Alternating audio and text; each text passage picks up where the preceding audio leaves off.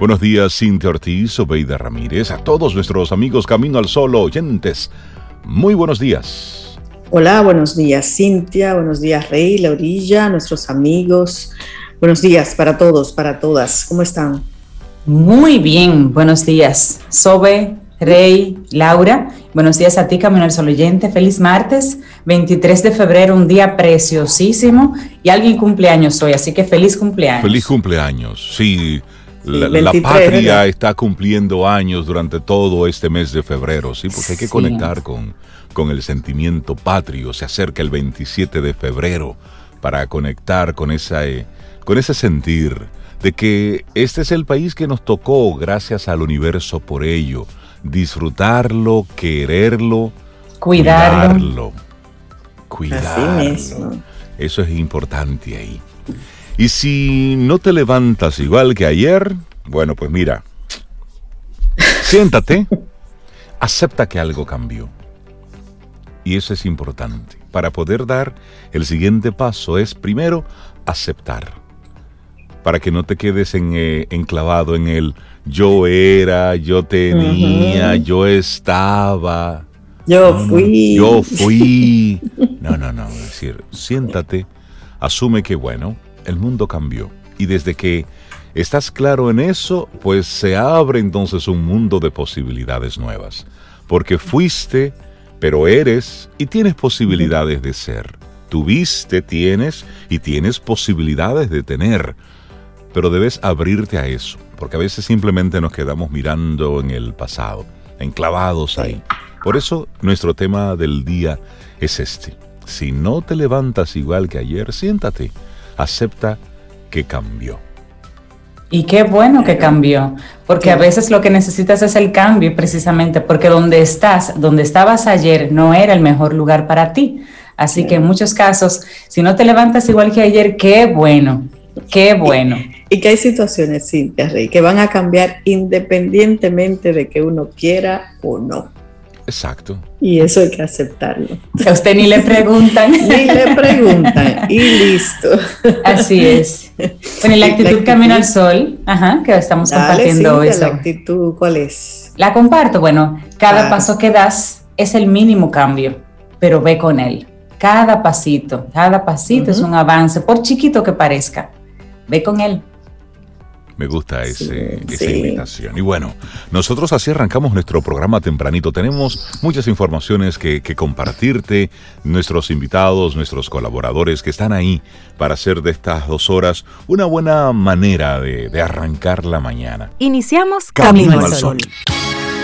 Estás escuchando Camino al Sol.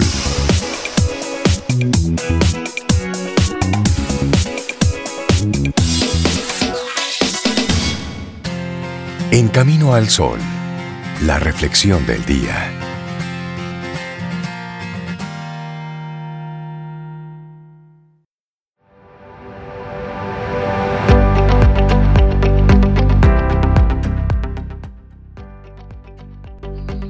Y decía Heráclito que el sol se renueva cada día, no cesará de ser eternamente nuevo. Seguimos avanzando, esto es Camino al Sol. Muchísimas gracias por estar ahí. La metáfora del vaso sucio, la suciedad, es parte del proceso del cambio. Mm. Aunque no nos guste, siempre nos gusta ver las cosas limpias, sí, pero están sucias también. Es, no, y está limpio porque alguien le limpió el sucio, alguien le tuvo que ver la cara a ese sucio. O a veces está sucio y tú crees que está limpio. Exactamente. Eso, bueno, pues por ahí va entonces nuestra reflexión, Zoe. Claro, para, para dejar limpia una superficie llena de barro, lo mejor es echar un producto especializado que pueda quitar esa suciedad. Sin embargo, en ese proceso, la superficie parece estar aún más sucia. Lo mismo pasa cuando necesitamos hacer una limpieza interior. Las figuras retóricas son una gran ayuda para entender la compleja realidad que nos rodea. Hipérboles, anáforas, comparaciones o alegorías, todas ellas útiles e ilustrativas. En este caso, le ha tocado el turno a una metáfora que sin duda nos va a hacer reflexionar. La metáfora del vaso sucio. Bueno, y antes de entrar en detalle, vamos a plantear una pregunta que quizás no nos hayamos hecho antes ninguno de nosotros. ¿Cómo puede ser que algunos psicólogos defiendan que para limpiarnos por dentro tengamos que estar sucios durante un tiempo? ¿Cómo así? De eso vamos a conversar hoy. Limpiar el vaso es la invitación. Imagina que tener un vaso limpio y totalmente transparente fuera crucial para ti. Imagina también que ahora no estuviera en ese estado, sino que por el contrario estuviera sucio. Querrías limpiarlo, quitarle esa suciedad. Sin embargo, durante ese proceso de limpieza pasa algo realmente curioso. ¿El qué? El queso. bueno, en el momento en el que echamos agua para limpiarlo, el vaso puede darnos la sensación de estar aún más sucio que al principio el agua se pone turbia y puede proyectar la idea de estar manchando aún más el cristal. Sin embargo, después de lavarlo, el vaso queda perfectamente limpio y transparente. Por tanto, la secuencia de la metáfora del vaso sucio es, ahí va, ¿eh? Suciedad, más suciedad y luego limpieza. ¿Te habías detenido a pensar en eso? Suciedad, más suciedad y luego limpieza. Bueno, pues hablemos un poco de cómo la suciedad es parte del proceso de cambio. Resulta una auténtica paradoja como para poder conseguir un vaso limpio. En ocasiones haya que ensuciar más durante el proceso de limpieza. Pero esta suciedad es necesaria y tiene mucho valor. En el fondo ya existía. Lo que has hecho es hacerla visible para poder terminar con ella. De hecho, esta metáfora del vaso sucio es muy útil para explicar el proceso de cambio. Una transformación entendida como una etapa que a veces nos genera mucha confusión, dudas, tensión, incertidumbre, es decir, que nos suscita sentimientos y emociones que nos embarran y que sacan a flote mucha suciedad, pero que al final terminan manchándose si realizamos bien el proceso. Y hay una serie de pasos para poder realizar todo el proceso de la mejor manera. Y este primer paso es identificar la suciedad. Cualquier parecido con la realidad es pura coincidencia. Pero llevemos esto a lo que estamos viviendo como país y los casos de corrupción. ¿Qué es lo que se está haciendo? Bueno, primero, identificar la suciedad. claro. Y como en la propia limpieza del hogar, el primer paso es el que más cuesta. Cuando decidimos, decidimos limpiar el vaso es que hemos apreciado brevemente y previamente que está sucio. Siguiendo el paralelismo con nuestro propio proceso de cambio, sería entonces el momento de echar un vistazo a nuestro interior, la persona, o a nuestro interior, la institución, o a nuestro interior, la relación. Usted le pone la situación. Es decir, sumergirnos en nosotros y valorar qué tenemos dentro que nos está haciendo daño. ¿Qué nos mancha? ¿Qué nos ensucia? ¿Qué no nos permite estar tranquilos y limpios, entre comillas? Requiere observación y reflexión este paso. Una vez que tenemos claro qué queremos limpiar en nuestro interior, comienza entonces el proceso de ponernos en marcha. Pasamos al centrifugado. Es el segundo paso el proceso de limpieza. Bueno, una vez que somos conscientes de que tenemos suciedad en nuestro interior en forma de miedos, de temores, emociones, situaciones o pensamientos que nos consumen y nos entorpecen día a día, es momento entonces de decirle adiós. Empieza la limpieza de la metáfora del vaso sucio. Y este proceso no suele ser rápido ¿eh? y en ocasiones tampoco sencillo cuando nos enfrentamos a elementos emocionales que han permanecido estancados en nuestro interior durante mucho tiempo, la tarea de deshacernos de ellos va a poner a prueba nuestra voluntad. Este proceso de reflexión, de introspección, de ser consciente de suele estar repleto de incertidumbre. Por momentos todo lo vemos negro, nos encontramos contaminados, sucios, manchados, pero aunque parezca mentira, es una buena señal. Estamos frotando y quitando lo que tenemos incrustado, es decir, el producto de limpieza está haciendo su trabajo.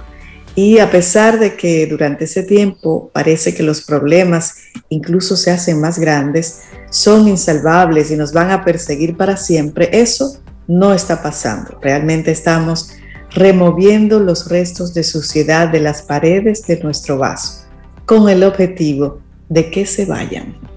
Bueno, y luego está un paso 3, el aclarado. Una vez que tenemos nuestros problemas flotando en el agua tibia, es momento de enjuagarlos. Para ello, es preciso valorar cómo aclararlos para que no vuelvan. Cada proceso de aclarado es igualmente único y exclusivo de cada persona. Algunas personas necesitan verter toda el agua al desagüe de una sola vez y hacer todo esto rápido. Otras, por el contrario, pueden preferirlo hacerlo poco a poco y más lentamente. Para terminar con esta reflexión sobre la metáfora del vaso sucio, puede ser muy conveniente que durante este proceso de limpieza busques la ayuda de un profesional.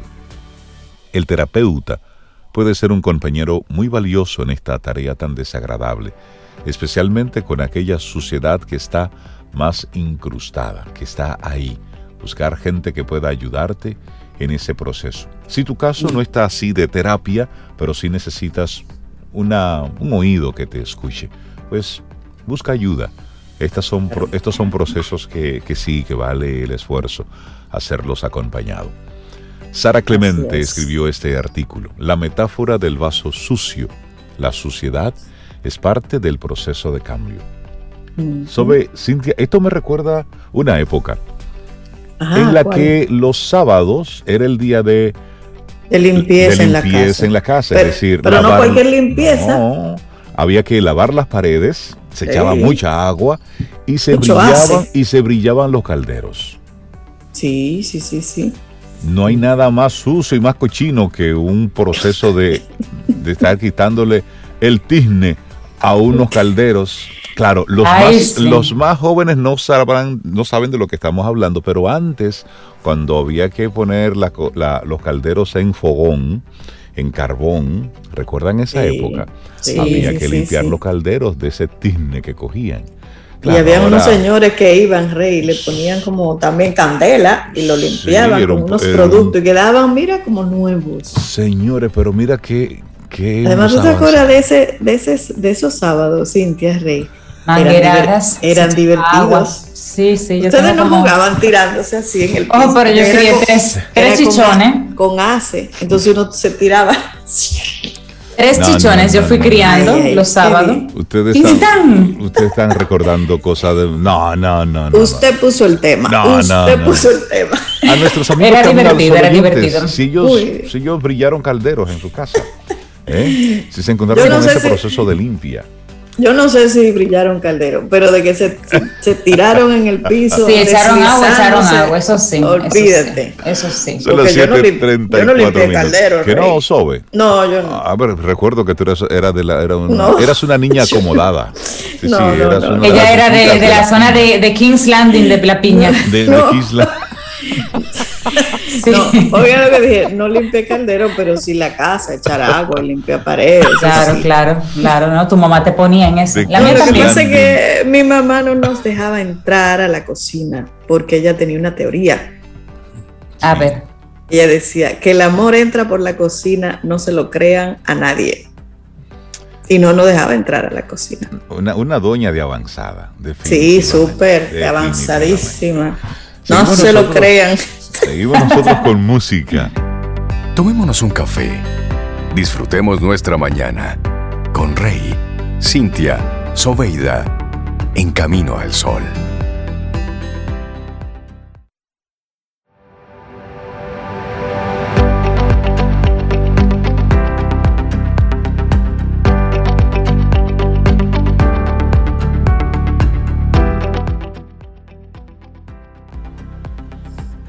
Y seguimos aquí en Camino al Sol hablando de la realidad, de lo que puede ser tu realidad. Y nuestra próxima frase viene de Nikos Kazantzakis. Dice, ya que no podemos cambiar la realidad, cambiemos los ojos con los que vemos la realidad. Y si no, buscamos entonces la palabra en el diccionario. Sin Correcto, correcto. hay que buscar opciones. Y para hablar de diccionarios, ¿qué les parece si le damos los buenos días, la bienvenida a una, a una persona que queremos mucho aquí en Camino al Sol? María José Rincón, conocida públicamente como Letra Z, pero ella es doctora en filología hispánica, lexicógrafa y es experta precisamente en el mundo de los diccionarios. María José, buenos días, bienvenida de nuevo a Camino al Sol. Hola, buenos días, bien hallados, bien hallados. Me encanta esa frase de Cintia que suelen estar conectadas, ¿verdad? Dice, miremos la realidad desde otra perspectiva. Yo siempre hablo de libros, ¿verdad? Y eso precisamente es lo que se consigue cuando se lee. Mirar la realidad desde perspectivas muy diferentes y probablemente cambiarla. Eh, así es, así es. Ciertamente. Siempre bueno conversar contigo, María José Rincón. y el tema que nos traes es todo un regalo, porque es un tema que muy poca gente maneja, conoce y obviamente muy poca gente puede tratarla como tú. ¿Cómo se hacen los diccionarios? Esto es una masterclass, así que pongan atención porque este tema no se encuentra en todas partes. ¿Cómo se hacen los diccionarios, María José? Bueno, eh, yo decía antes de empezar hablando con ustedes que hacer diccionarios eh, cómo se hacen los diccionarios podría ser la historia de mi vida. Yo soy una apasionada de los diccionarios, siempre lo he sido, ¿no? Me, apasiona eh, ese hecho, como decía Gregorio Salvador, que nos ha dejado hace tan poco, ese hecho de que todos los hablantes saben que en el idioma hay muchas más palabras de las que él conoce. Y a poquito que esté formado, decía Gregorio Salvador, sabe que esas palabras que él no conoce se encuentran en el diccionario. Entonces, partimos de este conocimiento básico o general mm, que asumimos en casi todos los hablantes. A partir de ahí sabemos muy poco más como hablantes de los diccionarios. Muchas veces ni siquiera sabemos usarlos. Eso para empezar. Pero hoy mm, les quiero acercar un poquito a la idea de cómo se construye un diccionario. Eh, el diccionario, la, actividad del diccionario em, es una actividad muy técnica, muy compleja, pero es una actividad apasionante porque te exige saber de diccionarios, pero te exige saber un poco de muchas cosas. Pero además te exige saber trabajar en equipo, y ahora lo vamos a ir viendo, y te exige buscar a quien sabe de lo que tú no sabes. Y para mí eso es una grandeza extraordinaria. Por eso para hacer diccionarios hay que tener mucho carácter mucho carácter porque te estás enfrentando a una materia de trabajo que es la lengua, que está en constante cambio, en constante evolución, eh, que te eh, reniega del trabajo que haces cada, cada rato, porque conforme terminas de redactar o de revisar o de analizar una palabra, la lengua ya eh, te dejó atrás muchas veces, pero es un trabajo muy gratificante. Los que nos dedicamos a hacer diccionarios nos llamamos lexicógrafos y la, la, ciencia, la técnica que se dedica a estudiar y a hacer diccionarios es la lexicografía.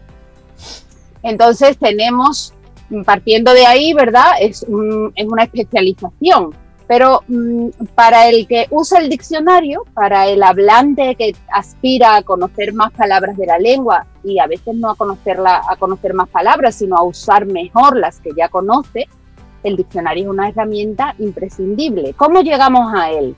Yo tenía una profesora que ahora es directora del, Diccionario de la Lengua Española de, la Real Academia, ¿verdad? Que decía que a ella le preguntaron una vez eh, que a qué se dedicaba, qué estaba haciendo, y ella dijo que hacía diccionarios. Y el que hablaba con ella le preguntó, pero no están hechos. O sea, tenemos a veces la conciencia de que el diccionario está hecho como... Estático ya. La verdad, pero eso no es así. Ah, ¿Cómo se hacen actualmente? Antiguamente siempre había una persona con un interés particular en la lengua, un conocimiento particular en la lengua, que como labor em, personalizada, ¿verdad? Se dedicaba a algo que los lexicógrafos eh, admiramos extraordinariamente, ¿no? Se dedicaba a acercarse a esa infinidad de palabras que tiene nuestra lengua y a tratar de mm, registrarlas en esa obra por orden alfabético que eran los diccionarios antiguamente. Ahora ya no los hacemos así. Creamos un equipo, ese equipo se acerca a lo que se conoce de la lengua y fundamentalmente trabajamos con lo que se llaman los corpus. Eh, eh, elaboramos corpus, eh, el corpus sería una acumulación de textos escritos en la lengua que estamos estudiando de ahí vamos sacando las palabras vamos viendo todas las veces que esa palabra aparece en ese corpus y de ahí vamos delimitando los sentidos, los diferentes sentidos con los que se usa esa palabra. A partir de ahí, dime, Cintia, que veo que levantas la mano. Sí, María José. en serio lo de la masterclass.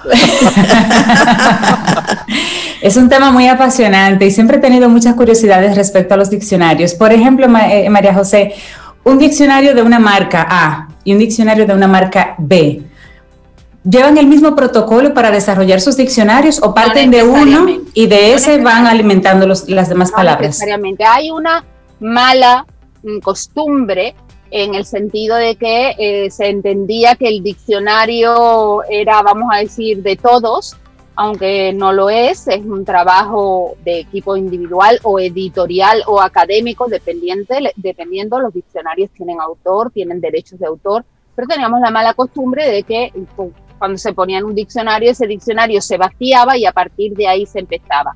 Esa no es la, forma de hacer diccionarios, ¿no? Cada diccionario, independientemente de las marcas o de la institución o del lexicógrafo que lo esté haciendo, tiene una cosa que se llama la planta. La planta es como el plano de un edificio. Imagínate que si tú vas a hacer una cabaña en el bosque, no es lo mismo que si tú vas a hacer un hotel en primera línea de playa. El plano es totalmente diferente. Las funciones que van a, mm, desarrollar esas construcciones son distintas, por lo tanto el diseño tiene que ser distinto. Así pasa con los diccionarios. En el diccionario hay que pensar para quién lo escribe, para qué, qué va a recoger, eh, quién lo va a usar. No es lo mismo hacer, por ejemplo, un diccionario escolar Mm, para unos primeros niveles de enseñanza que un diccionario de bachillerato. No es lo mismo hacer un diccionario histórico que un diccionario especializado. Depende de quién lo va a usar, para qué lo va a usar, el formato en el que se va a publicar ese diccionario. Entonces, todo eso influye en esa planta, en ese diseño. Partimos de ahí. Por ejemplo, el diccionario del español dominicano no incluye las palabras que son del español general. Entonces la planta tiene que decir cuáles son los criterios por los que una palabra se va a incluir o no en ese diccionario, por ejemplo. Es decir, cada diccionario es diferente. Por eso eh, yo puse como, como título de mi participación hoy cómo se hacen los diccionarios. Hay que desterrar mm. aquello de el diccionario, porque el diccionario no existe hay muchos diccionarios diferentes para muy diferentes cosas. De hecho, nosotros mm. como país hemos sido testigos en estos últimos meses de la presentación del primer diccionario de lengua de señas. Ah, sí, es, extraordinario, en el que yo, en el que yo participé como, como asesora, como lingüista, como lexicógrafa. Para mí ha sido una experiencia espectacular. Claro, Mm, partimos de, mm, por ejemplo, yo hablo de los diccionarios y ya asumo que son los diccionarios del español, porque esa es mi especialidad. Pero hay diccionarios bilingües, trilingües, incluso hay diccionarios como el de lengua de señas que podría considerarse un diccionario bilingüe porque tiene una lengua de partida, que es la lengua de señas, eh, que no está redactada con palabras, aunque tiene descripciones de señas, sino con el video que representa la seña, las nuevas tecnologías que a veces denigramos tanto nos permiten hacer estas maravillas, mm, podemos tener ese video con esa lengua de señas y después tener una lengua de llegada que es el español para que cualquiera que consulte ese video sepa del español a la lengua de señas y viceversa, ¿no? Eso sería un diccionario bilingüe. Entonces, evidentemente, tipos de diccionarios hay casi tantos como hablantes. Dime sobre. Tú mencionaste ahorita eh, las características de incluir una palabra en un diccionario. ¿Cuáles son esas características que ese, ese equipo de trabajo dice, bueno, esta va, esta no va? Depende del diccionario. Por ejemplo, diccionario del español dominicano, en el que yo dirigí la, construcción y el diseño, ¿no? Nuestro primer em, criterio para incluirla, eso debe estar en la planta porque todo el equipo debe basarse, eh, o sea, la, cuestión no es preguntarle a la directora, ¿esta va o no va? No, la cuestión es que el equipo vaya a la planta y basándose en esos criterios sepa si la palabra va o no va aunque después haya un debate y un estudio, ¿no? Eh, ¿Cómo se decide? El diccionario del español dominicano. Decidimos solo las palabras que tuvieran un uso en República Dominicana que no pertenecieran al español general. ¿Mm? Diccionario de la Real Academia, mm, también los criterios cambian con el tiempo, ¿verdad? Eh, se van adaptando al diseño que uno le quiere dar al diccionario. En la actualidad, Diccionario de la Real Academia incluye términos documentados con un uso general, al menos en tres países que se habla español. Ese es uno de los criterios. Y a propósito de la Real Academia y las palabras, sé que hay un movimiento, he visto en las redes, eh, que procura que la Real Academia incluya la palabra mangú en ese eh, diccionario. ¿Cuál es la, el objetivo y cuál es el valor? Como lexicógrafa, exactamente. Digo, es una campaña publicitaria. Sabemos cuáles son los objetivos de las campañas publicitarias, tan válidos como cualquiera, porque ese es el objetivo de la campaña publicitaria, que es hacer publicidad. Ahora, tú puedes hacer la publicidad con un determinado grado de conciencia o de, es decir, hay campañas publicitarias hermosas, ¿no? Que usan eh, esa, esa misma empresa que está haciendo esa campaña, hizo, creo, en algún momento aquella tan bonita de hablar bien es sexy. Sí, sí, sí. Eh, cosa que a mí me va muy bien porque como yo creo que hablo más o menos bien, pues... O sea, que tú eres sexy, tú eres sexy. Esa campaña a mí personalmente me gustó.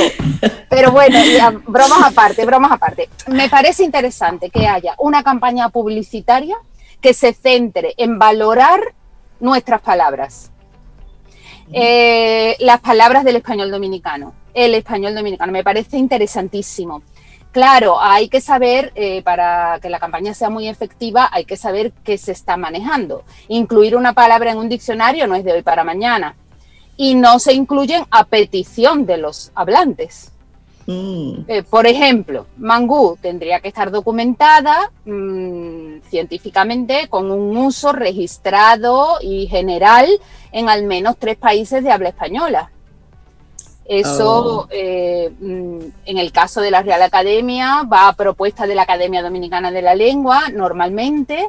No vale con que haya muchísimas firmas de muchos hablantes, eso puede valer como campaña publicitaria, pero no como aval lexicográfico hay que hacer un estudio de la palabra y documentarlo, ¿no? Pero vale, vale en este caso que J-Lo le guste el mangú y que lo haya dicho públicamente. Bueno, porque estamos hablando de que hablar es sexy. también podemos hacer algo, María José. Dígame. Hacerle un desayuno a todos los miembros de la Real Academia Española con un mangú.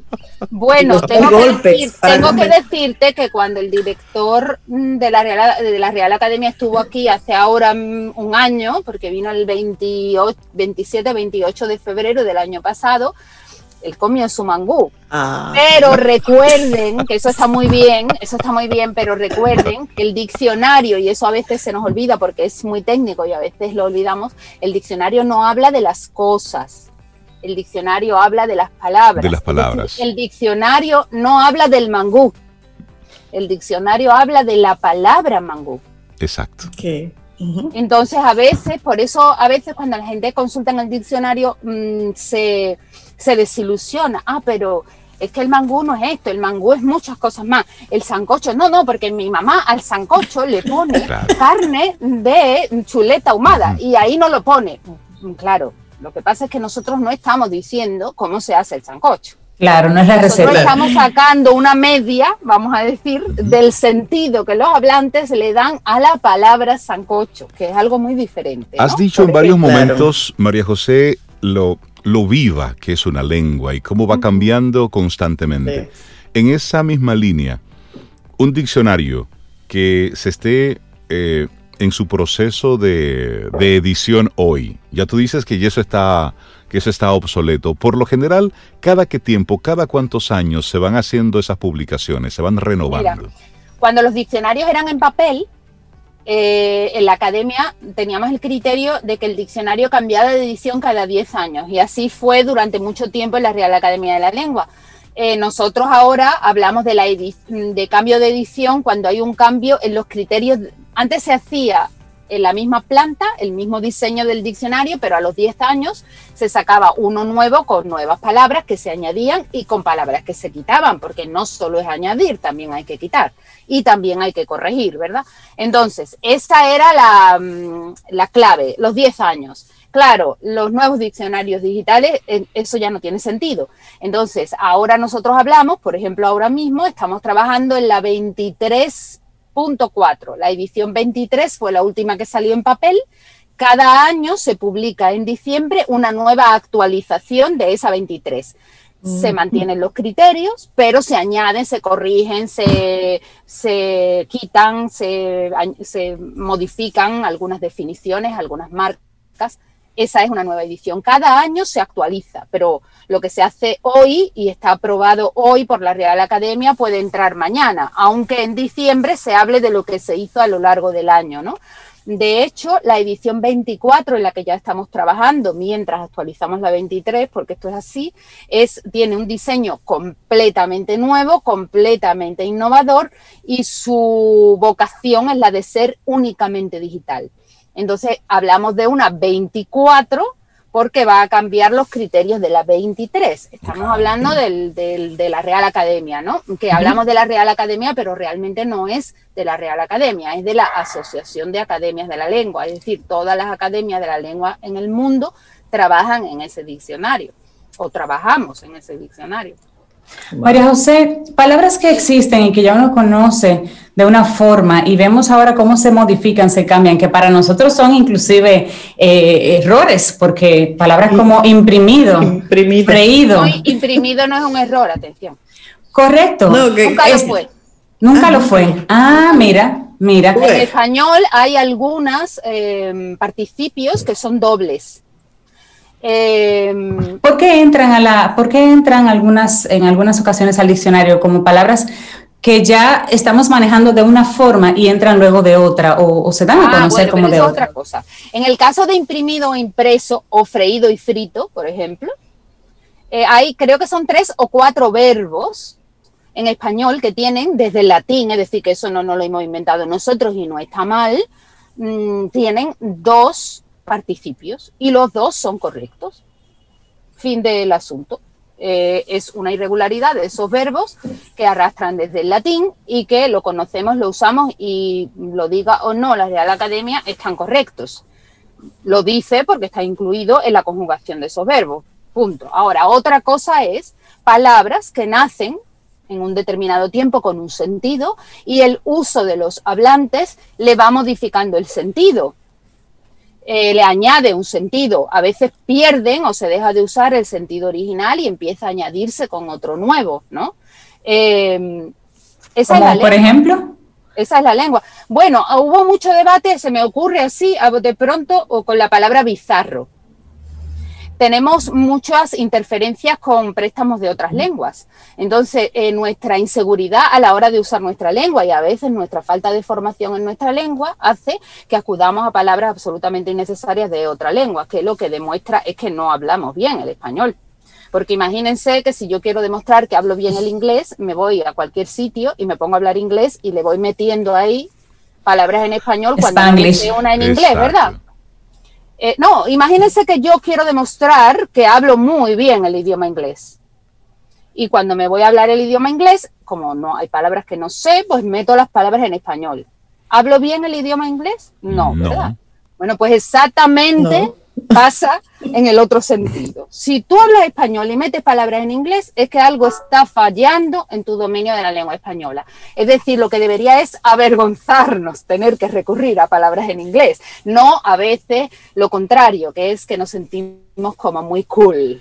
Ay, es que no recuerdo cómo se dice en español. Eh, ¿Cómo se dice en español? Es que no sé cómo se dice en español. Bueno, por lo menos lo ¿no? Que tienes una laguna importante en el vocabulario. Hasta ahí, hata ahí yo lo admito. Y en, esa, y en esa misma línea, por ejemplo, googlear, ya se... Perfecto. y viene de, de, todo esto. De una marca comercial, claro, como decimos QT, también decimos QT. También decimos Cleanet, también decimos Gillette. Eso es mm, propio de las lenguas. Las lenguas toman nombres propios o marcas comerciales, por ejemplo, y se empiezan a generalizar en el, uso, en el uso, ¿no? Nosotros le llamamos, se empiezan a lexicalizar, es decir, que una marca empieza a convertirse en una palabra. Cuando esa marca se empieza a convertir en una palabra, pues mm, la, la marca debe soltar porque una vez que la lengua mm, eh, admite, el, el usuario de la lengua admite esa palabra y empieza a usarla, la palabra entra en el mecanismo gramatical de la lengua. Fíjate que de Google, ¿verdad? Eh, marca y después habrá en inglés, imagino, el verbo to Google, probablemente ya. Entonces nosotros no decimos estoy Google, no sé, como si lo dijéramos en inglés. Le ponemos la terminación con la que en español creamos nuevos verbos, que es la terminación ear. Y para que esa palabra... Googlear. Y entonces, para que esa palabra forme parte ya del diccionario. Depende de qué diccionario. Recuerda que hemos desterrado lo de el diccionario. Para que forme parte de algún, diccionario, exactamente, dependerá de los criterios del diccionario. Por ejemplo, eh, diccionarios de uso, ¿no? Que lo que documentan son palabras que están en uso. Pues se va buscando, está en uso. Yo no, como lexicógrafa, si está en uso, no me meto a decir si me parece correcta o no. Si respecto a la formación es correcta o no. Ese diccionario incluye googlear. Ok, porque son palabras de uso. De uso, que la usan los hablantes. Ahora hay diccionarios que son diccionarios de norma como el de la Real Academia, no que oficializan las palabras. Nadie oficializa una palabra. Las palabras las oficializan los hablantes con su uso. Los diccionarios no le ponen ningún marchamo de que la palabra es mejor o peor. No, no, no, no. Hay diccionarios de norma en los que los hablantes confiamos para cuando tenemos esas dudas que nos asaltan todos los días de esto estará bien o esto estará mal, acercarnos a un diccionario de norma, cuidado, ¿eh? Y ahí sí podemos decir, ah, si no está aquí, mm, espérate, ponla ahí un momentito en cuarentena y vamos a pensar mm, si hay otra manera de decir esto, porque esto aquí no está todavía. Eso no quiere decir ni que la palabra no exista, ni que no se deba usar, porque hay muchas, los diccionarios no pueden ir al paso de la lengua, es imposible. La lengua va mucho más mm, por delante de nosotros, ¿no? Entonces, lo primero es saber qué estamos buscando y dónde no lo vamos a encontrar y donde es posible que lo encontremos. Por eso siempre los buenos hablantes o los que usan la lengua con ganas de hacerlo bien, ¿verdad? Que sería lo, ideal, mm, es bueno que tengan un buen diccionario de uso y un buen diccionario de norma.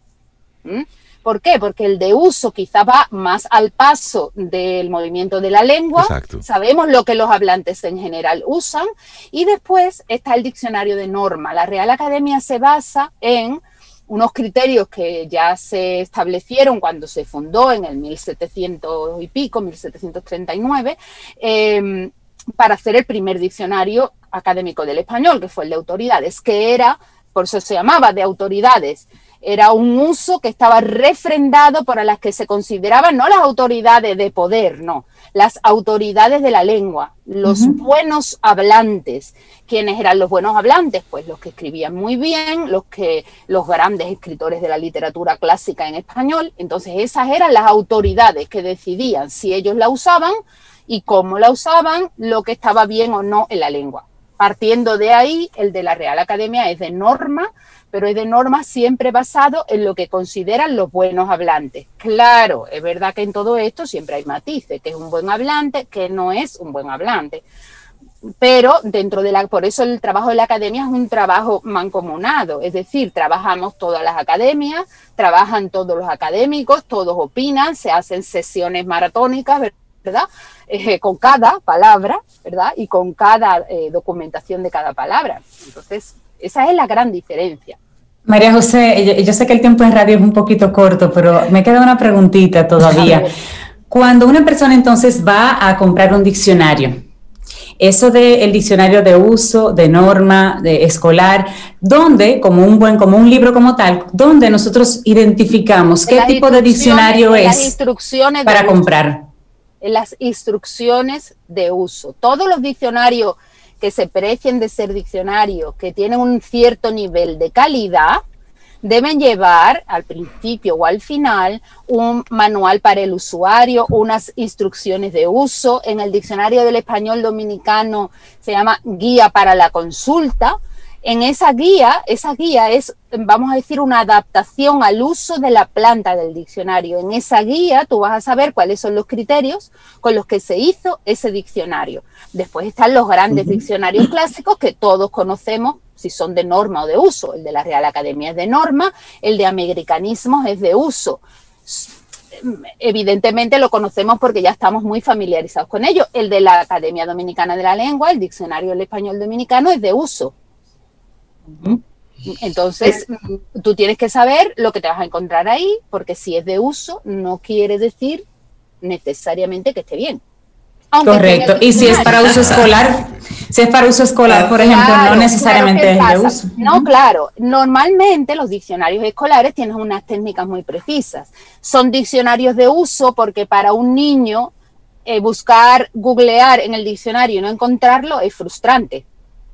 Porque para él es esencial. Entonces, en el diccionario escolar se combina el uso con la norma ¿Por qué? Porque el niño tiene que aprender a manejar correctamente el español, pero también tiene que encontrar lo que busca en el diccionario, porque es educativo que el niño aprenda, necesite, ¿no? Aprenda a buscar en el diccionario. Ay, apasionante este tema, María José. hay, un camino solo oyente. Sí, una persona que hace una pregunta interesante. Ella dice, la gente como yo, ¿cómo se entera de la nueva edición de la Real Academia? ¿Qué enlaces recomiendas tú seguir? Mira, nada más hay que entrar en la página de la Real Academia, rae.es. Ahí tienes el diccionario, te lo puedes descargar gratis en tu celular, lo puedes tener a mano en la computadora, lo pones como favorito. Todo lo que entra nuevo en el diccionario está en esa página y siempre, noviembre, diciembre, esperen la gran noticia de la actualización del diccionario, el de la Real Academia, ¿verdad? Siempre se publican las actualizaciones mes de noviembre, mes de diciembre. En general, pues hacemos mucho bombo y platillo de las cosas nuevas que hemos puesto. Normalmente pasan un poco más desapercibidas las que hemos quitado, ¿verdad? Pero mm, en general se nota, casi siempre en noviembre está la nueva actualización. Ahí están al día, es gratuito, es descargable es decir, que lo tienen al acceso de todos los hablantes del español. Recuerden, el diccionario de la Real Academia tiene 88 mil palabras. El de mm. americanismos, que también es gratuito y también está en la página de la Real Academia, este sí es de uso, no de norma, tiene 70 mil palabras. El del español dominicano, que estamos preparando la edición digital, vamos a ver si puede ser para finales de este año, 11.000 palabras. Si hacen los cálculos, estamos llegando a las 160.000 en los diccionarios. ¿eh? Y se calcula que en el idioma hay un 30 o un 40% de palabras más que las que registran los diccionarios. Así que háganse una idea de lo que supone trabajar con este rompecabezas, ¿verdad? Ay, ay, ay. Y solo como una idea, solo como una idea. En este último año, ¿saben cuántas consultas hicieron los usuarios al diccionario de la Real Academia? En un solo año un millón de consultas, perdón, perdón, mil millones de, es que los números no son los míos, se están dando cuenta, ¿verdad? mil millones de consultas. Solo en un año. Eso quiere decir que el diccionario es una herramienta básica, viva, es una herramienta viva, actualizada, en uso, apasionante, y bueno, de hecho, mm, ya ustedes saben, yo sé que hay mucha gente haciendo preguntas. Eh, ofrezco, ofrezco que todas esas preguntas que se quedan ahí, por ejemplo, el de la del oyente o la oyente que preguntó cómo uno se actualiza con el diccionario, que me parece muy interesante. Eh, les mando, eh, les voy a mandar tres ejemplares de mi libro, el de las columnas sobre el uso de la lengua española, para que ustedes se lo asignen a esos oyentes que que han hecho esas preguntas. Ah, muchísimas gracias. gracias, María José.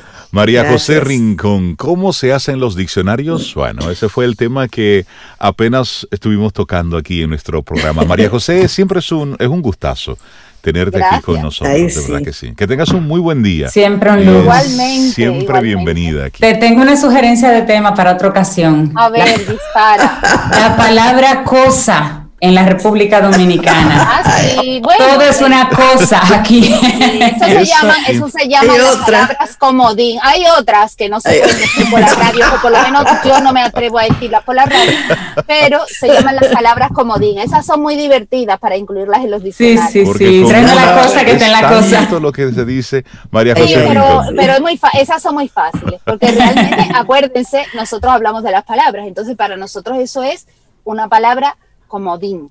Es decir, una palabra que sirve para todo. ¿eh? Atención, destiérrenla. E, esa es la parte de atrás de, la noticia, la letra pequeña. Pero buen tema ese. Que tengas un excelente día. Un abrazo. A la gente puede encontrar más de ti en letraceta.com. Siente y disfruta de la vida. La vida. Camino al sol. Camino al sol.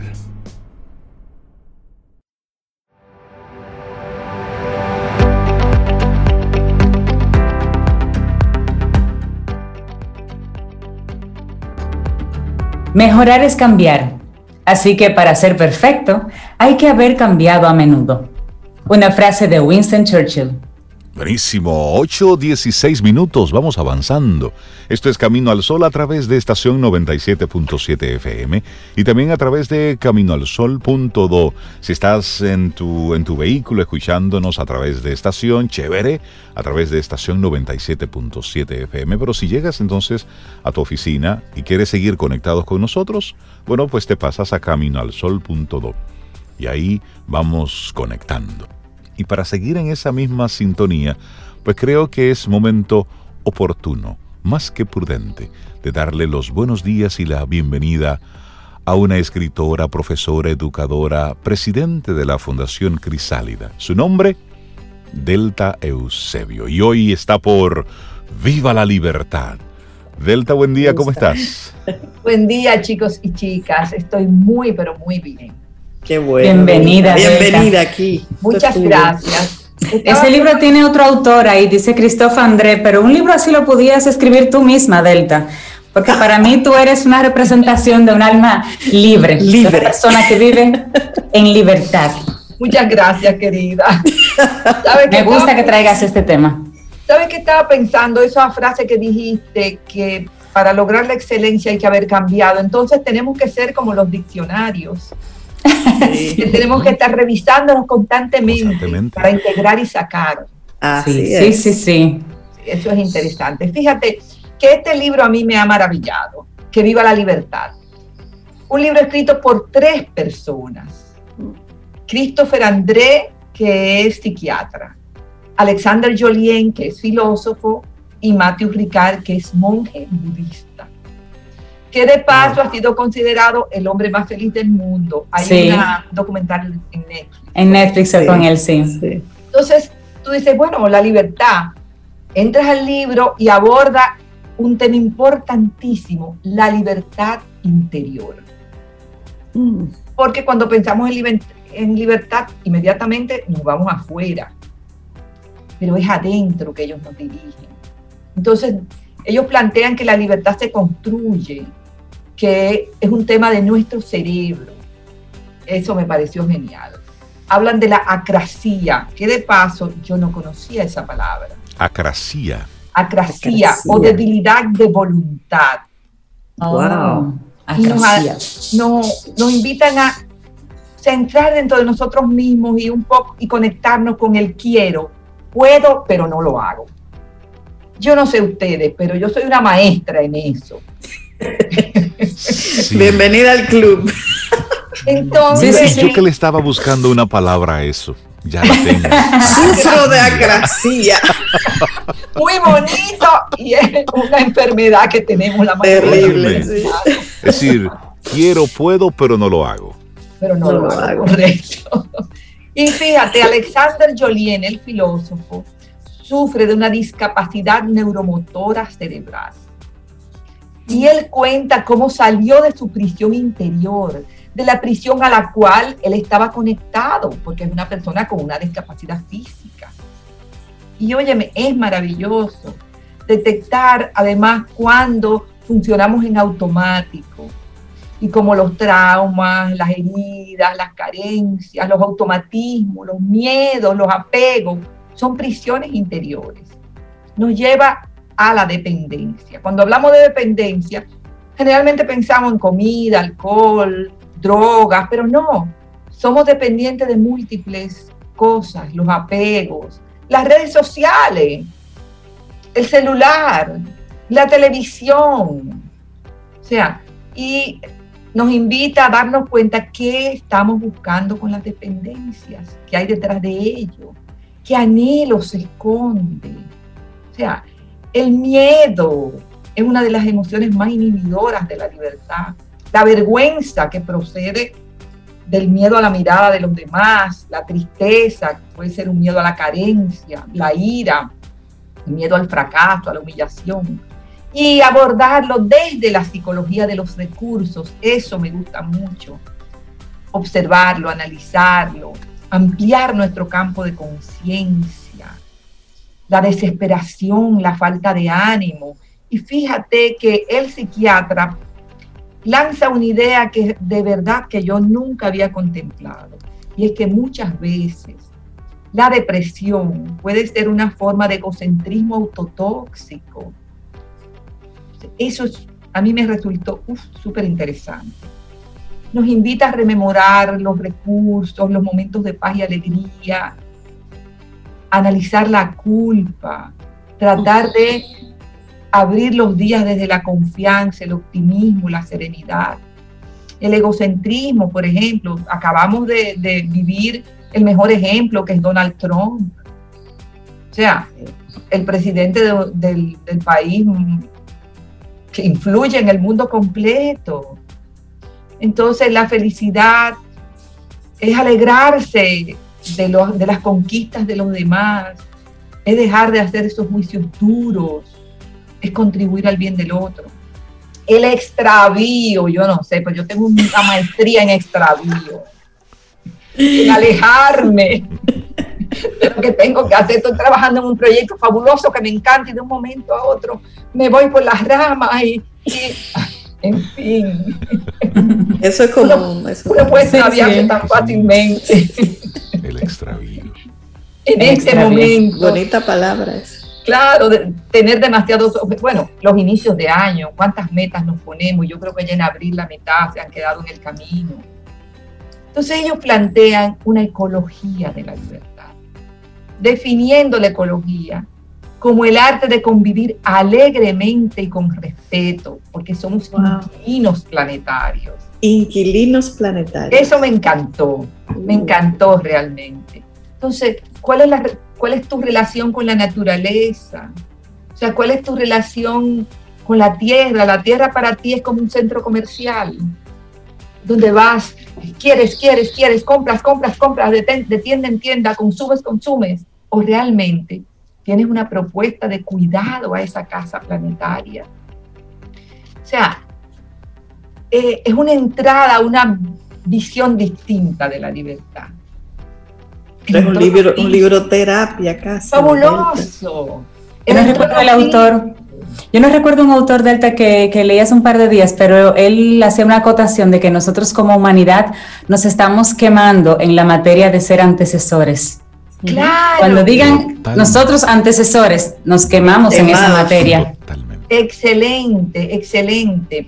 Y además me encanta de este libro que cada capítulo trae algo que ellos, ellos le llaman la caja de herramientas donde te dan propuestas prácticas para tú abordar esta acracia,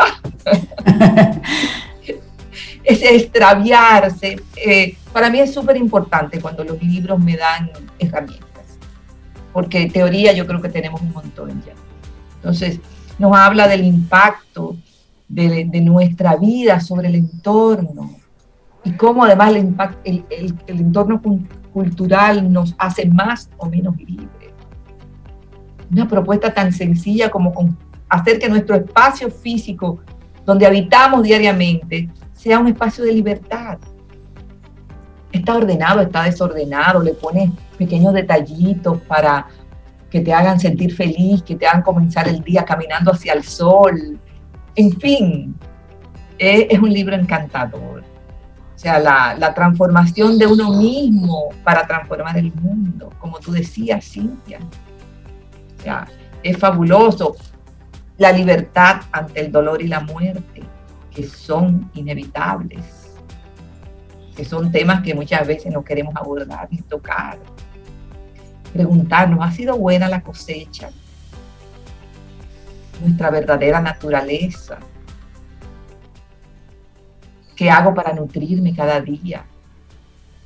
Porque hay que alimentarte, así como comemos mangú, también hay que alimentar eh, el, ser interior, la fuerza. Estamos hablando con Delta Eusebio. Hoy el libro es Viva la Libertad. ¿Está disponible en nuestro país, Delta? En... No, tenemos que no, Lamentablemente en, Amazon. De hecho, lo compré para Kindle porque era mucho más barato. Sí, es una opción económica y está ahí. Sí, sí, sí. Ya hay opciones, gracias a Dios. Delta, en este libro, en Viva la Libertad, ¿hubo algún concepto, hubo algo que tú que has leído tanto sobre temas relacionados, un concepto que no escucharas antes, algo que para ti resultara revolucionario? ¿Este trío te, te aportó algo diferente a lo que habías escuchado antes? Sí, para mí el manejo de la ecología de la libertad eh, es fundamental. Es fundamental. Porque ya esto no es un asunto de, de lograr yo es un asunto que si no logramos entre todos, nos vamos a condenar entre todos. Totalmente. Suena un poco duro, pero Así es. Entonces, tenemos que abordar la libertad desde la ecología, desde la ecología individual y planetaria, para que de verdad eh, mi nieto ya, imagínense, si para mi nieto no está garantizado, para los nietos de ustedes. Entonces, hay que sembrar, sembrar, sembrar, sembrar, sembrar, para que cosechemos nosotros y cosechen ellos. Sí, y estamos mirando a Marte y estamos mirando otros planetas, pero al final todavía sí podemos hacer algo en esos planetas. Eso lo van a hacer las 20 familias más ricas de, este planeta. El resto nos vamos a quedar aquí comiendo polvo. Así es. Sí, es, es poner todo esto, si lo vemos, nos maravillamos, pero la realidad es que estamos aquí y es en este planeta, aquí es donde tenemos que hacer lo posible. Y ahí es donde nosotros tenemos la tarea pendiente. Viva la libertad. Es la propuesta que nos hace hoy Delta Eusebio. En Kindle cuesta 5 dólares. Y, depende, depende la suscripción de Kindle que tengas eh, y de Amazon, porque a mí me lo acaban de dar gratis. Bueno. Ah, bueno, imagínate. Hasta que revisen la suscripción y tal vez hasta gratis lo tenga. Regalo de un libro así. Sí, un hermoso, sí. Viva la libertad, Christophe André, Alexander Jolien, Matthew Ricard, un monje budista, un filósofo y un psiquiatra. Los tres reflexionan sobre la libertad interior. Buenísimo esto. Debe ser maravilloso. Una buena pesca. Delta, muchísimas gracias por esta sugerencia. Y la gente que quiera seguir conectando contigo, eh, ¿cómo se pone en contacto? Pueden buscarme en las redes del Eusebio o nuestra página web www.escribirparasanar.info o escribirnos a palabrastejidas.gmail.com. A propósito, Delta tienen un taller de, escribir para sanar. Acabamos de abrir nuestra cuarta edición de Escribir para Sanar. Maravilloso. Ya yo estoy disfrutando de los textos que me están llegando y la verdad que me sanan, a mí me sanan también. ¿Y hay tiempo para agregarse o hay que esperar el próximo? estamos en la primera semana, que la llamamos la semana de calentamiento, o sea que sí pueden... pueden y aclarar que la persona no tiene que saber escribir para hacer ese curso. Para nada, solo tener deseos de disfrutar. Cintia y yo, Cintia yo lo hicimos. Sí, sí, sí, sí, sí, hermoso, hermoso. Así es. Qué bien. Delta Eusebio, muchísimas gracias. Un abrazote. Viva la libertad. Me encantó la recomendación que nos haces en el día de hoy. Escuchas Camino al Sol.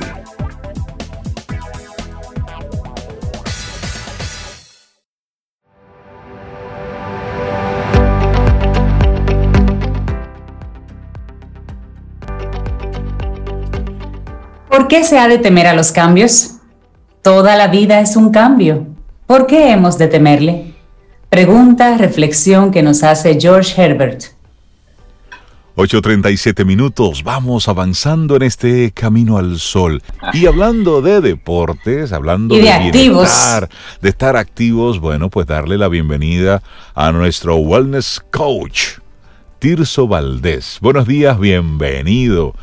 de nuevo a Camino Muy buenos días, ¿cómo están? Muy bien, muy bien, súper contento de estar aquí, como les decía, viendo que ya casi terminamos febrero, esto va rápido, ya va meses casi del 2021. Y, y nada, contento, contento a compartirles un poco hoy algo de una conversación que tuve con una colega coach y, y, como que me inspiré a buscar cuáles son esas tendencias en bienestar, cuáles son esas cosas que están surgiendo a nivel de bienestar con todo este proceso de pandemia, con todo esto que hemos vivido, cuáles son esas nuevas cosas que vienen en 2021 en cuanto a bienestar. Y la idea es que quise compartir como estas tendencias con los Caminos al Sol oyentes para que tengan una perspectiva de cosas que pueden empezar a experimentar, de cosas que quizás eh, no se le han ocurrido o no han podido ver y wow, a ver si, si les llama la atención algunas, algunas de, estas, de estos puntos que, les voy a compartir. Porque si, bien es cierto, pienso, el 2020 fue un año de mucho aprendizaje, fue un año de, de que muchas de las cosas que conocíamos cambiaron, ¿verdad? Ya hacemos cosas de nuevas maneras, vemos, experimentamos cosas diferentes, la comunicación es diferente. Entonces, así mismo, estuve viendo, eh, se hace una, conferencia bien grande, eh, anual, que se llama el, el, Global Wellness Summit, donde se discuten todas estas tendencias, todas estas cosas nuevas. Y la idea es ver cuáles son esos puntos que vienen para el 2021. Entonces, ¿les parece, chicos? Arrancamos. Entonces, a ver estos puntos. Vamos, darle. Claro. Bien. El primer punto, súper interesante, me pareció. Y una tendencia es que ya las personas empiezan a ver, a entender y a diferenciar lo que es salud de bienestar. Y les explico un poquito. Salud es algo estático, la, salud es, es, la foto, creo que lo habíamos comentado. Salud es cómo estás tú, Reinaldo, en este momento, cómo estás tu salud y tú me puedes describir. Tú me puedes decir, mira, yo estoy así, mis indicadores están de esta forma, exacto. yo me siento de esta forma. Los análisis dicen que tengo el azúcar en tanto, que tengo, exacto, lo que estoy por dentro, físicamente. Exacto, entonces e, esa salud es como si yo te tirara una foto, me dice algo en un momento específico. Sin embargo, bienestar es qué tú estás haciendo, Reinaldo, por tu salud, cómo tú estás accionando diariamente le dedicas un momento a comerte una, una comida saludable o hacer un poco de ejercicio o a ser intencional con, con tu sueño, con dormir bien. Entonces, fíjense cómo hay una diferencia entre salud y bienestar.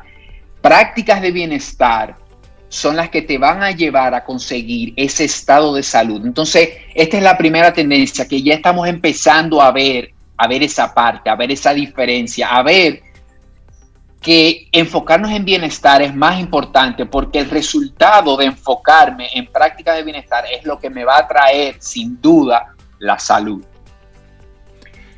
Entonces, como segundo punto, se despierta, hay una mayor conciencia sobre los alimentos no procesados. Mm. Empezamos a entender que, que, esa comida procesada, esos químicos que hay en la comida, es lo que nos está enfermando poco a poco, lentamente, todos los días. Entonces hay ya muchas corrientes que se preocupan por producir sus propios alimentos. Ya vemos cómo hay personas que tienen algunas cosas, incluso en sus apartamentos. Yo conozco gente aquí que ya está cultivando tomates, menta, albahaca, están cultivando algunas cosas en casa pero también empezamos a preocuparnos más y a querer entender de dónde vienen nuestros alimentos y qué manejo se les da, es decir, quién está produciendo eso que me como, dónde se está haciendo, cómo se está haciendo, qué cosas se le están añadiendo. Entonces, esto definitivamente es una tendencia, entender un poco ese alimento que me voy a comer, eso que estoy comprando, qué tiene ahí dentro, cómo se manejó cómo se transportó, quiénes intervinieron en el proceso. Entonces, esto es una tendencia súper interesante por eso, porque vemos ya ese impacto de, la comida procesada, ese impacto que va teniendo en nuestra salud. Entonces, como tercer punto de, de tendencia del 2021 es reconocer la importancia de la vitamina D como suplemento, lo importante que es que, tengamos niveles adecuados de vitamina D. Increíblemente, señores, vivimos en una isla donde tenemos sol la mayor parte del año, pero no tomamos mucho sol. Eh, no, no, nos gusta a veces y a veces vamos a la playa o vamos a la piscina. Eh, bueno, en estos tiempos de pandemia no hemos visto mucho, pero ya estamos empezando a ir a la playa y eso. Y nos ponemos blanco de crema, o sea, nos empezamos a untar bloqueador y, y, hay que tomar sol. El sol no, nos da esa vitamina D que es tan importante. Claro, esto no se trata de una insolación, de, pero 20 mm. minutos de sol son muy, muy, muy importantes. Y ahí hacer, y, ahí discúlpame que haga la, el paréntesis, porque también los bloqueadores solares que utilizamos para protegernos del sol es lo que está matando los corales en diferentes playas. Entonces, eh, buscar también formas más naturales de tener esa convivencia y de participar y de disfrutar de las playas. Y los médicos hacen las recomendaciones. Es decir, tú no exponerte al sol entre las horas más duras que están vinculadas por ahí por las diez y media de la mañana hasta las 4 de la tarde, por ejemplo, que es la hora más fuerte. Pero si tú disfrutas de tu sol temprano en la mañana hasta las diez y media y luego en la tarde, 4 hasta las 5 o 6, tú puedes disfrutar sin necesidad de estarte bañando de bloqueador solar que al final va a estar matando entonces los corales. Así es, Rey. Y, no solo matando los corales, sino esto aplica al segundo punto que les comenté, que, diría yo que no solo es alimento procesado, los productos que usamos, que contienen lo que nos untamos en la piel, porque así como matan los corales, también nos hacen daños en la piel. Entonces, cada vez más las personas están buscando productos que no causen este daño. Ya hay eh, bloqueadores solares que incluso lo dicen, que no causan daño a los corales, que tienen sustancias, eh, mejores sustancias y es algo que no vamos a juntar en la piel, o sea que hace todo el sentido del mundo. Y un punto importante con la vitamina D, sobre todo ahora en COVID, si ustedes buscan, hay diferentes protocolos para combatir COVID que se están utilizando. Europa tiene un protocolo, Estados Unidos tiene un protocolo, hay un conjunto de países de Sudamérica, Argentina, Chile, Colombia, que tienen un protocolo. Y algunas veces varía en algunos medicamentos, en algunas cosas, pero algo que no varía es que todos tienen vitamina D. Siempre te suplementan la vitamina D y, te, mandan a hacer un análisis para revisar tus niveles de vitamina D, cómo están. Entonces, esto es una señal directa de lo que la vitamina D hace en nuestro sistema inmunológico y, por eso es tan importante asegurarnos de que tenemos niveles saludables de, vitamina D. La que, se, la que se recomienda es la vitamina D3. Exactamente, se recomienda suplementar la vitamina D3. Correcto. Entonces, otra tendencia importante para este 2021 es la individualidad en las prácticas de bienestar. Ya es más común que busquemos cosas para nosotros, no que busquemos una dieta general o, que vayamos a, a, un gimnasio quizás a hacer ejercicio sin un orden o porque hay que ir al gimnasio, sino que cada vez esas prácticas de bienestar sean más individuales y busquemos cosas específicas que vayan con nosotros, que nos gusten, que disfrutemos, pero que vayan acorde a la etapa de vida también en la que estamos. Entonces, el bienestar empieza a ser más individual, más enfocado. Empezamos a buscar cosas que me sirvan a mí, que funcionen para mí. Que la, dieta de Sobe que ella se hizo con un endocrino no me sirve a mí. Para nada. No, para nada. Sobre, todo lo, que me tocó anoche, eso esa pudiera compartirla contigo sin problema. Cada cuerpo es diferente, ya estamos entendiendo. Eso, es muy común, es decir, cuando tú ibas, eh, recuerdo, tú ibas a un gimnasio y te daban una dieta genérica. Sí. Así es. Eso era de uso muy común. Pero eso ha ido cambiándose mucho. Claro, y esa que dice Sobe Rey también, que uno, uno, uno de la familia iba a un nutricionista, le daba una dieta. Ahí se la pasa. De, todo el mundo. Por uno. Sí, sí, sí. Y entonces el más tranquilo de la familia, el, el que tiene menos actividad física, cogiendo libras, y el que está súper activo, que se mueve muchísimo, anémico, claro, están comiendo todos iguales y el cuerpo está funcionando diferente. Y la actividad física. puede a que te ahorre esta consulta con la nutricionista, te voy a compartir esta dieta. La dieta sí. Claro, eso, eso hay que ser cuidadoso con eso, fuera de, de, broma. Hay que ser cuidadoso con eso de las dietas, como dice Daniel. Eso es personal, particular. o sea, eso totalmente. Yo no puedo compartir. Y no, solo con las dietas, Sobe, con la dieta, con el ejercicio, con los o sea, porque es que no todos somos iguales, o sea, respondemos diferente a este tipo de cosas. hay, una, pregunta. Correcto, sí. Una pregunta de Leticia García. Ella pregunta, ¿los 20 minutos de sol deben ser directos bajo el sol o simplemente en exterior, pero resguardándose debajo de una mata o algo así? No, no, no, pueden ser directos. Cuando, cuando tú estás controlando ese tiempo, eh, para ponerte un ejemplo, yo lo hago en mi balcón, por ejemplo, y me pongo que el sol tiene una hora cada directo, yo pongo un timer para, para saberlo y 15, 20 minutos directo en el sol, no pasa nada. Eso no te, no te va a causar insolación, no va, te va, no va a tener ningún problema en la piel, a menos que tú tengas algo muy específico que, que, un doctor te lo haya prohibido por alguna razón médica específica, pero puedes ponerte directo al sol. y, o, al sol de las 12, por ejemplo. Y ahí la, la, sugerencia, como dice piso, consulta al, al dermatólogo porque igual la piel es diferente para cada quien y ahí pudieras tener una respuesta ya médica. Y observemos a los animales, es decir, Tommy, nuestro, nuestro, nuestra mascota, él desde que tiene un momentito va y se acuesta al sol. Y todas las mascotas hacen eso, es decir, desde que ven un rayito de sol, van y se acuestan. No es que se tumban horas, no, es un ratito. Y si tú lo calculas, son cinco, tres, cuatro minutos, es un tiempo breve, pero lo hacen de manera sistemática y no tuvieron que ir a ninguna consulta, lo hacen de manera espontánea y natural. Sí, sí, Eso es estar conectado con el instinto.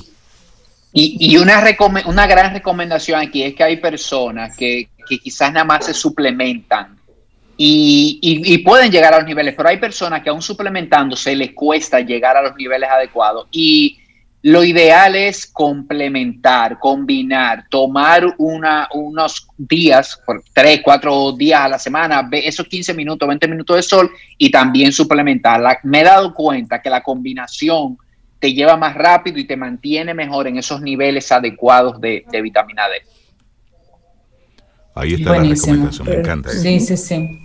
Perfecto. Entonces, otra de esas tendencias interesantes que vemos en 2021 es que se le está prestando mucha más atención a la salud mental y emocional.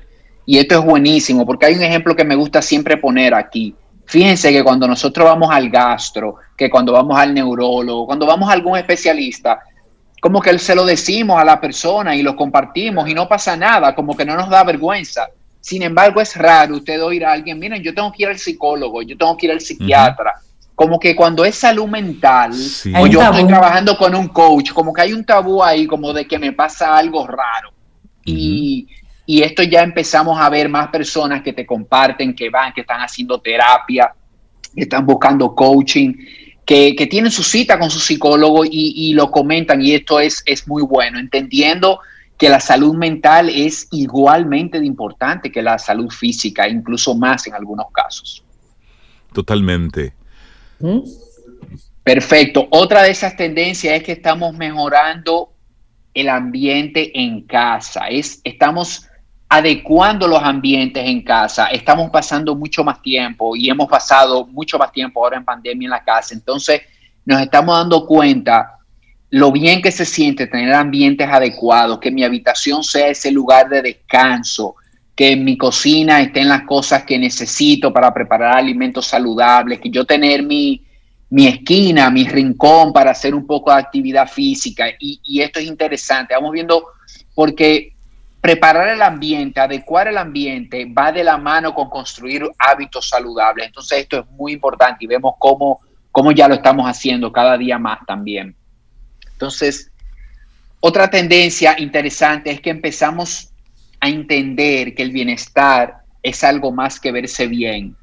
Y esto es algo que me gusta mucho compartir y decirles que entre los principales beneficios de la actividad física, hacer ejercicio, no está estar fit, estar duro, estar piedra. O sea, esto es un objetivo buenísimo y si, y si es un objetivo para ti de tener tu cuerpo tonificado, está muy bien, pero este ni siquiera cae entre los principales beneficios. O sea, hacer ejercicio impacta tu cerebro, impacta tus órganos internos, tu estado de ánimo. Y el cuerpo necesita moverse, porque si no se mueve, se degenera más rápido. Es eso. Entonces, así es. Eh, eh, esto es interesante. Y que el cómo está tu cuerpo está relacionado directamente a, tu genética, al estilo de vida. Hay una, etcétera, ahí amplísimo. Tirso Valdés, interesantísimas todas estas tendencias. La gente que quiera ponerse en contacto contigo, seguir profundizando, que tú puedas hacer ese tipo de acompañamiento, ¿cómo conecta con Tirso Valdés? Siempre, Rey. Mi, mi, mi, dirección de Instagram, arroba holístico RD. Por ahí pueden conseguir todos mis datos. Ahí está mi correo, mi teléfono, la página web. Pueden suscribirse al, al, al newsletter semanal. Ahí está todo. Holístico RD. Buenísimo. Tirso Valdés, muchísimas gracias por estas, estas tendencias de bienestar para este 2021. Interesante todo lo que estamos viendo y, qué bueno que tú, bueno, pues haces esa recopilación y la compartes con nosotros aquí en Camino al Sol. Un abrazo y que tengas un muy buen día. Para mover. Gracias a ustedes, un fuerte abrazo. Y esperamos que hayas disfrutado del contenido del día de hoy. Recuerda nuestras vías para mantenernos en contacto. Hola arroba caminoalsol.do Visita nuestra web y amplía más de nuestro contenido. Caminoalsol.do. Hasta, una, próxima, edición. Y pásala bien.